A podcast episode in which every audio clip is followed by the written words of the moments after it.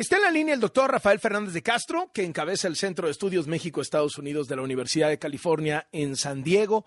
Querido Rafa, hoy llegan a las portadas del New York Times y del Wall Street Journal piezas diciendo el plan B electoral de López Obrador es un retroceso para la democracia mexicana. El, el, New York Times incluso reporta que la Embajada de Estados Unidos en México ha mandado comunicaciones al gobierno central diciéndoles esto es muy peligroso y que al parecer la estrategia del gobierno de Biden es no vamos a decir nada, no provoquen a López Obrador. México tiene instituciones fuertes capaces de defenderse ante esto. ¿Qué piensas, querido Rafa? Muy buenas tardes.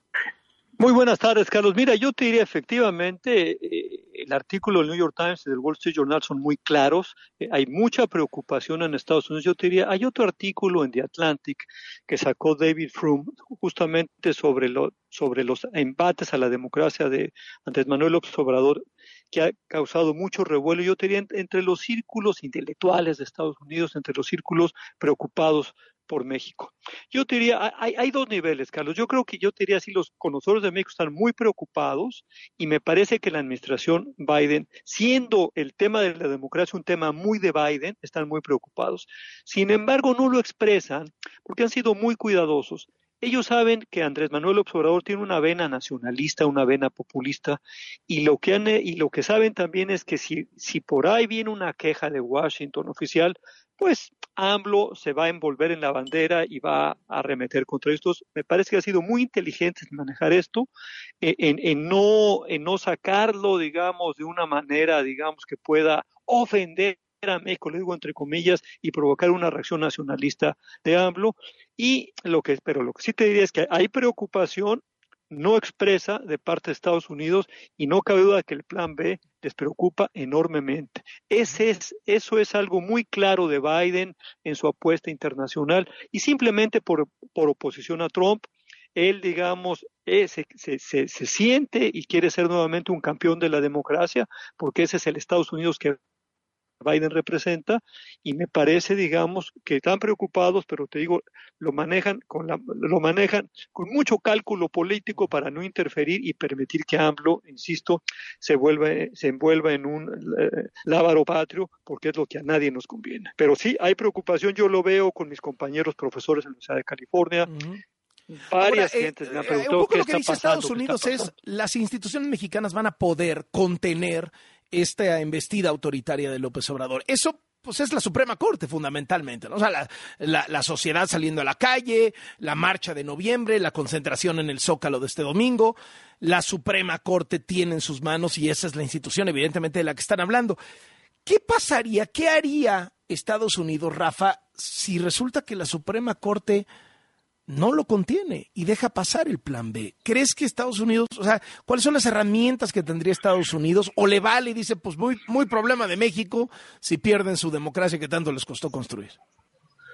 No le vale nada, Carlos, al contrario, están muy preocupados, pero me parece que saben que una intervención directa no es la correcta. Entonces, ellos están apostando por las instituciones, ellos están apostando por, por, por el diálogo con el propio AMLO. Mira, Carlos, yo a mí me, toca de alguna manera mi centro hacer opinión en Estados Unidos sobre esto. Yo tuve en las últimas tres semanas a tres analistas, a José Gondelberg, a Denise Dresser y a Jesús Silva Jesús Marx hablando de esto. Y yo diría, nunca había tenido conferencias tan llenas. Se llenaron los auditorios en la universidad para escucharlos a ellos tres. ¿Por, ¿por qué? Porque hay, un, hay una preocupación claramente universitaria, eh, claramente los mexicanos que vivimos en Estados Unidos, por qué está pasando en el país, porque eso nos costó demasiado, ha sido demasiada costosa eh, el proceso de la democracia como, como, para perderlo. Aquí estuvieron también lo, eh, Lorenzo eh, Córdoba y también Ciro Murayama, no en San Diego, pero en Tijuana la semana pasada presentando su libro La democracia no se toca y me parece muy importante digamos que, que fueran muchas gentes de San Diego a Tijuana a escuchar esto, porque aquí es una región binacional. Entonces, hay enorme preocupación, pero una cosa es la preocupación de los medios, la preocupación de los académicos, la, la, la preocupación, digamos, de los que piensan México, en Estados Unidos, que son muchos, y otra es la del gobierno, que me parece que él ha jugado realmente muy bien, un Biden muy cuidadoso de no meterse eh, en estos terrenos, porque sabe que, que entonces abreva en los terrenos peleoneros de López Obrador. Entonces, me parece que no se van a meter, a, meter en este terreno. Me, digamos, ellos están apostando por la democracia, pero también hay que, hay que decirlo, Carlos, hay dos Estados Unidos. Tenemos ahorita en la Casa Blanca al hombre prodemócrata, pero el señor Trump se las trae, él es un agente ya abiertamente antidemocracia, abiertamente, digamos, que sigue sin reconocer la elección del 2020.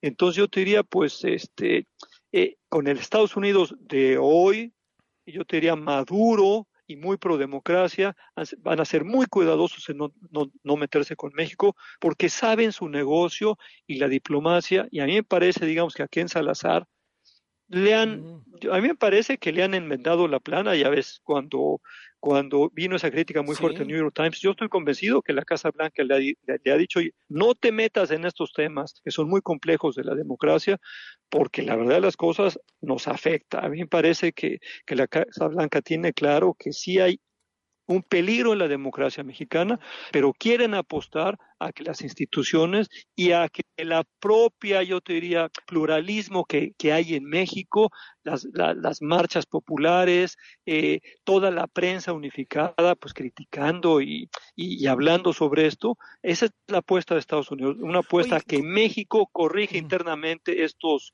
estos excesos del gobierno. ¿Cómo incide en la relación bilateral el caso García Luna cuando eh, pues está pasando esto, esta atmósfera? El fallo se da el, el, eh, el martes, eh, pero luego tienes la manifestación del Zócalo el domingo y tienes a un López Obrador diciéndole a Estados Unidos, pues tú consentiste a García Luna, ¿eh? Tú pues, era tu niño consentido, ¿por qué no ofreces disculpas? ¿Por qué no haces una autocrítica? Y tienes a la DEA contestándole a López Obrador, oye, hazme el favor de detener más narcos, de extraditar más narcos, de desarticular más laboratorios de fentanilo. ¿Cómo, cómo sientes que está la relación en esto? Eh, es la pregunta de los 64 mil, Carlos, porque en todo lo que me dices tienes razón. A ver, vamos a desmenuzarlo un poquito.